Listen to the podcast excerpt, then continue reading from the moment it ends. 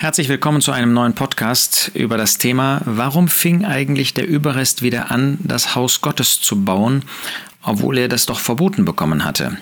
Wir lesen diese Begebenheit in Esra 1 bis 5, wenn man so will. Und man muss, um das richtige Verständnis dieser Situation haben zu können, auch noch den Propheten Haggai lesen. Was war geschehen? Das Volk Israel, das heißt ein Überrest dieses Volkes, war unter dem, dem Regenten Chores, dem Perserkönig, nach Kanaan zurückgekehrt. Sie waren aus der babylonischen und dann äh, medopersischen Gefangenschaft wieder befreit worden und durften in das Land zurück, um ihrem Gott, um dem Gott Israels, dem einen wahren Gott, ein Haus zu bauen. Als erstes hatten sie den Altar aufgebaut. Wunderbar, sie haben ein Bewusstsein, sie brauchten die praktische Beziehung zu Gott. Als zweites haben sie dann angefangen, das Haus Gottes zu bauen. Und dann gab es solche aus dem Land, die nicht gläubig waren, die aber in dem Land wohnten, Samariter, und die wollten mitbauen. Und da das Volk dieses Überrestes klar erkannt, das geht nicht. Das ist eine Vermischung äh, von Glaube und Unglaube, von ganz unterschiedlichen, nicht übereinzubekommenden Prinzipien und wir können das nicht mitmachen. Dann haben sich diese Samariter als Feinde erwiesen und haben Anklage gegen diesen Überrest erhoben, dass der einfach bauen würde, ohne die Berechtigung zu haben, haben dann Briefe geschrieben und diese Briefe hatten den Erfolg, dass der dann herrschende Perserkönig, dass er untersagte, weiter zu bauen. Und wir lesen in Esra 4, Vers 24, damals hörte die Arbeit am Haus Gottes in Jerusalem auf.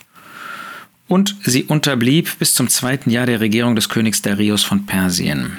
Es ist sehr bemerkenswert, dass der Geist Gottes hier nicht sagt, damals hörte die Arbeit am Haus Gottes in Jerusalem wegen des Verbotes auf. Denn das war es nicht. Der Prophet Haggai zeigt nämlich sehr deutlich, dass es ihre eigene, wir würden heute sagen, Weltlichkeit war. Sie haben sich um ihre eigenen Häuser gekümmert.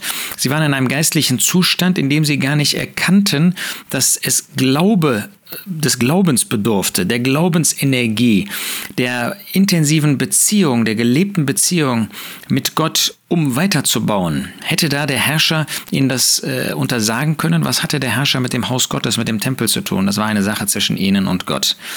Aber sie haben sich darauf eingelassen und dann hörten sie auf. Und Gott muss ihnen sagen, ihr hört nicht auf, das sagt eben der Prophet Haggai, ihr hört nicht auf wegen der Regierung, ihr nehmt die nur zum Anlass aufzuhören, und ihr passt euch da an, ähm, lasst euch das ähm, auferlegen, obwohl ich euch doch den Auftrag gegeben habe. Denn es ist ja sehr bemerkenswert, dass in Kapitel 1 es ausdrücklich heißt, dass der Herr den Geist Chores erweckte, Kapitel 1, Vers 1. Und später heißt es ein zweites Mal, dass der Geist Gottes oder dass Gott den Geist jedes Einzelnen erweckte, um dann zurückzugehen. Es war Gott selbst, der das bewirkt hat. Es war Gott selbst, der das Volk zurücksandte. In diesem Fall natürlich unter der ähm, Befreiung des Perserkönigs. Ähm, und sie hatten angefangen zu bauen im Vertrauen zu Gott, im Glauben. Und dann war ihnen dieser Glaube nach und nach erkaltet. Und dann hatten sie aufgehört zu bauen. Und dann kam ihnen dieses Gebot des Königs, der Regierung damals, nur recht. Und sie hörten auf zu bauen. Und was kam dann? Wir sehen, dass Gott sie nicht einfach lässt, sondern Gott versucht sie erneut zu erwecken. Und dazu benutzt er zwei Propheten, die wahrscheinlich sehr unterschiedlich, sowohl vom Alter als auch von ihrer Art gewesen sind, Haggai und Zachariah. Und wenn man die beiden äh, Propheten liest, das heißt die Bücher, die sie geschrieben haben, da merkt man, dass es äh, von ihrer Art her, von ihrem Wesen her, womöglich eben auch von ihrem Alter, weil Zachariah deutlich länger geweissagt hat, äh, sehr unterschiedlich waren. Aber eins verband die beiden das Herz für den Herrn, das Herz für das Volk Gottes und äh, die Entschiedenheit, sich auf die Seite Gottes zu stellen. Und dann heißt es hier in Esra 5, Vers 1, und Haggai, der Prophet, und Zachariah, der Sohn Edus, der, die Propheten, weissagten den Juden, die in Juda und Jerusalem waren, im Namen des Gottes Israel, der über ihnen war. Und sie haben das offensichtlich anerkannt. Sie haben gemerkt, dass sie in einem schlechten Zustand waren und dass sie diese Ermahnung, diese Weissagung, ähm, diese Ansprache, vielleicht auch diesen Tadel nötig hatten. Da machten sich Zerubabel, der Sohn Shealtiels und Jeschua, und, ja, der Sohn Jozadaks, auf und fingen an, das Haus Gottes in Jerusalem zu bauen und mit ihnen die Propheten Gottes, die sie unterstützten. Also sie haben eine Ansprache bekommen durch die Propheten und haben wieder angefangen zu bauen. Und diese Propheten haben nicht gesagt, naja, wir haben jetzt geredet zu euch, jetzt könnt ihr bauen und wir gucken mal zu oder wir, wir weissagen euch weiter, sondern sie haben mit angepackt. Das waren keine, die sich über das Werk gestellt haben, sondern die sich mit an die Arbeit des Werkes gemacht haben. Aber Moment mal, Ihnen war das doch untersagt worden, ähm, von dem Regenten ähm, zu bauen. Wieso dürfen Sie jetzt auf einmal bauen? Daran sehen wir ganz deutlich, dass Sie gar nicht abgewartet haben, bis dann wieder eine neue Genehmigung kam sondern sie haben erkannt, dass sie aus Unglauben, aus Untreue, aus erkalteten Herzen heraus nicht mehr gebaut haben.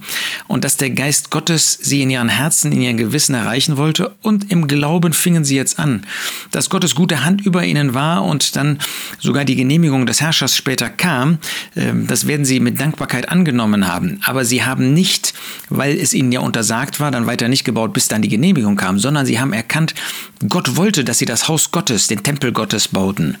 Und das ist ja wunderbar, wenn wir an äh, unsere heutige Zeit denken, dass wir eine Aufgabe haben, in der Versammlung Gottes, äh, die Versammlung Gottes zu bauen, was unsere Verantwortung betrifft, mit anzupacken.